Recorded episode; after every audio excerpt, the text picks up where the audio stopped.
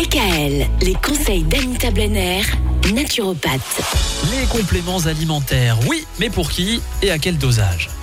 Tout le monde, à un moment ou à un autre, a besoin de compléments alimentaires. Alors que vous soyez un homme, une femme, un senior, un ado, un enfant, un sportif ou un fumeur, il arrive toujours un moment, voilà, on en aura besoin. Alors, c'est toujours en fonction de votre état physiologique et psychologique. À savoir si on est en état de stress, période d'examen, si on est en ménopause, si on a des saignements menstruels abondants, si on souffre d'obésité, de troubles digestifs, d'exposition à la pollution, de changement de saison, etc. Donc certaines cures sont à faire durant les saisons intermédiaires, c'est-à-dire les saisons intermédiaires, c'est le printemps ou l'automne. C'est le cas par exemple pour le magnésium. Alors pourquoi au printemps ou en automne? Ben, C'est la sortie ou l'entrée de l'hiver. Hein. Tout euh, tourne autour de cette saison-là.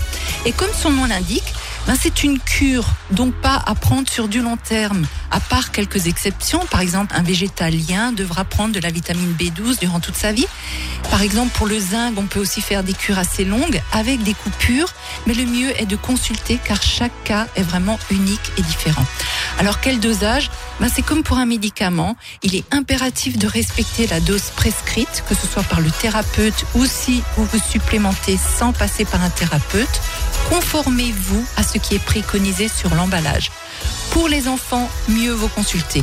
Dans tous les cas, ne dépassez pas la dose prescrite et respectez la durée du traitement préconisé. Évidemment, Voilà. ça paraît assez logique.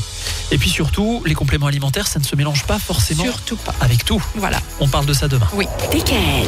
Retrouvez l'ensemble des conseils de DKL sur notre site internet et l'ensemble des plateformes de podcast.